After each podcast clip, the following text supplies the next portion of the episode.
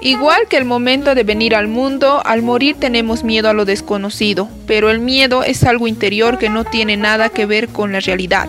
Morir es como nacer, solo un cambio. Esta frase pertenece al personaje principal del capítulo de hoy. Bienvenido al capítulo 4 de tu podcast Te aconsejo leer, en esta oportunidad a Isabel Allende. Antes de sumergirnos por completo en las obras de esta reconocida autora, le echaremos un pequeño vistazo a su trayectoria como escritora.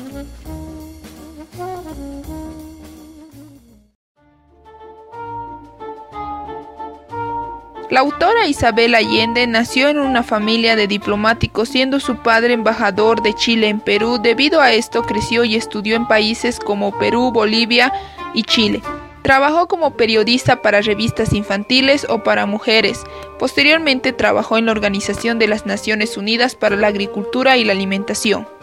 Es una de las escritoras en la lengua española más leída de todos los tiempos y ha publicado tantas novelas como cuentos infantiles o teatro.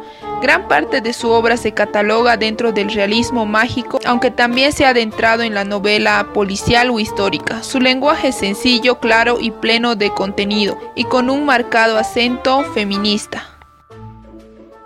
Algunas de sus obras más importantes son La Casa de los Espíritus, Paula, El Cuaderno de Maya, El Juego de Reaper y Más Allá del Invierno.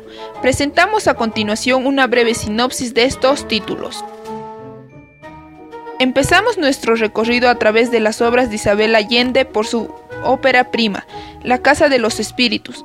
En cuanto salió a la venta tuvo gran acogida, lo que situó a la escritora entre las superventas de la época.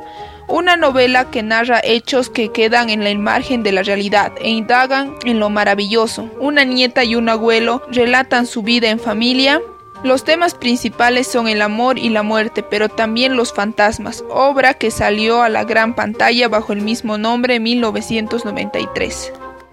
Todas sus obras están íntimamente ligadas con lo vivido. Su obra Paula es una buena muestra de ello. Lo escribió en uno de los momentos más difíciles de su existencia, cuando su hija se quedó postrada en una cama de hospital muy joven. Muestra una memoria descarnada, íntima, personal, con todo el desgarro del dolor y terror de perder a una hija. El cuaderno de Maya. La propia Isabel Allende se refiere al personaje principal, Maya, una chica joven de 19 años, sin pareja y sin oportunidad de encontrarla en un futuro próximo. De la siguiente manera, un libro que te envuelve, que te provoca impotencia ante los actos y decisiones poco acertados que va eligiendo la protagonista.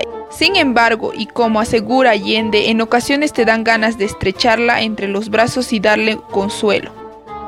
El juego de Reaper Primera novela policíaca que nos presenta un rompecabezas cuyas piezas van encajando a la perfección a medida que pasan las páginas. Todo un desafío para el lector que le mantiene en filo hasta el final. Más allá del invierno, una novela en la que plasma de nuevo el amor, tan presente en sus obras, pero también se entrelazan otros temas como la situación de los inmigrantes en Estados Unidos.